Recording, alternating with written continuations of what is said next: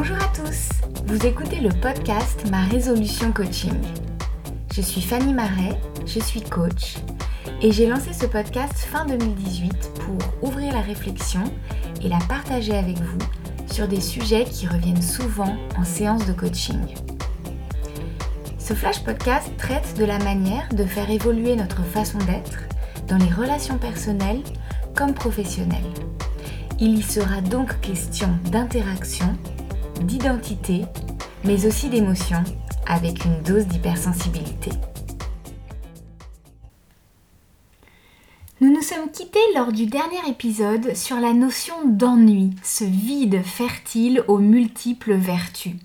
Et pourtant, je sais, pour en avoir accueilli en séance de coaching, que certaines et certains d'entre vous éprouvent des difficultés à faire ce vide, à vivre ce rien, surtout si votre cerveau tourne à mille à l'heure.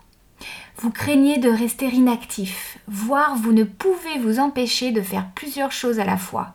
Vous avez besoin d'action, de mouvement, de vous sentir exister par l'accomplissement d'une foultitude de tâches. Vous adorez cocher les cases de vos to-do list et en retirer un fort sentiment de satisfaction. Ah, je le sais bien, car je fais partie moi-même de ces personnes. Mais j'ai appris dernièrement à me détacher un peu de ce que j'appelle aujourd'hui cette quête infinie du faire. Oui, parce que lorsque l'on adore faire, on a toujours envie de faire plus, ah tiens, il y a une série à la télé, mais je peux aussi en même temps regarder mes mails. Et tiens, je n'ai pas répondu à ce WhatsApp non plus. Alors quand il s'agit d'un temps de loisir, cela n'a pas trop de conséquences. Quoique, si vous êtes en couple, l'autre a besoin de votre écoute pleine et entière. Et c'est plus facile de la lui donner sans smartphone dans les mains. C'est insupportable à jamais m'écouter, moi j'en peux plus. Mais lorsque l'on transpose cela dans le monde du travail, cela donne quoi?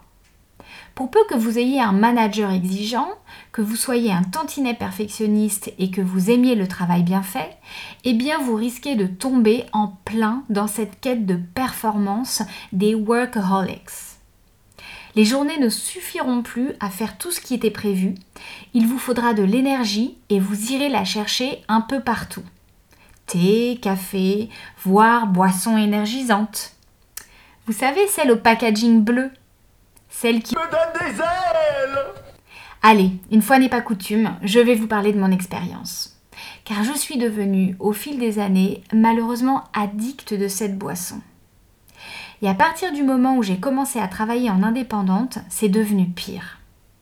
J'avais, pour ainsi dire, perdu confiance en ma capacité à tenir le rythme d'une journée sans en boire. Finalement, comme dans tout type d'addiction, ce que je faisais au début pour me faire du bien, le soutien que je cherchais dans cette boisson, a fini par devenir mon pire ennemi. Puisqu'une fois l'effet euphorisant retombé, la fatigue se faisait sentir de façon plus intense.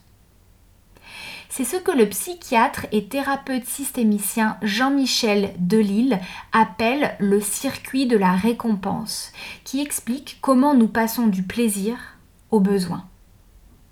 J'avais donc mis en place, toujours selon la théorie systémique, une tentative de solution, en l'occurrence dysfonctionnelle. En fait, l'addiction peut venir, selon Giorgio Nardone, représentant du courant italien de la thérapie brève stratégique, soit d'une volonté de contrôle, soit d'une volonté de perfection. Il était donc intéressant pour moi d'essayer de comprendre dans un premier temps quels étaient mes facteurs de vulnérabilité, ou, si vous préférez, la fonction existentielle de mon addiction, afin de travailler dessus. Il est évident que ce qui me posait problème, c'était ma difficulté à accepter la fatigue, à me mettre en pause et à écouter mon corps dont je repoussais les limites sans cesse. En somme, j'avais mis en place une mauvaise hygiène de vie dans la gestion de ma performance. Mais comprendre la cause n'a pas suffi à déconstruire l'habitude. Ma simple volonté n'y suffisait plus.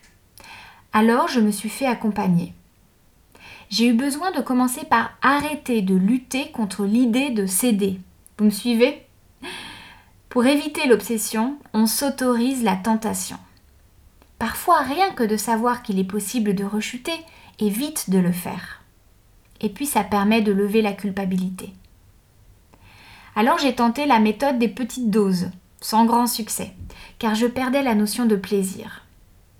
Je n'ai pu non plus remplacer cette addiction par une moins dangereuse, car je n'aime pas le goût du café par exemple.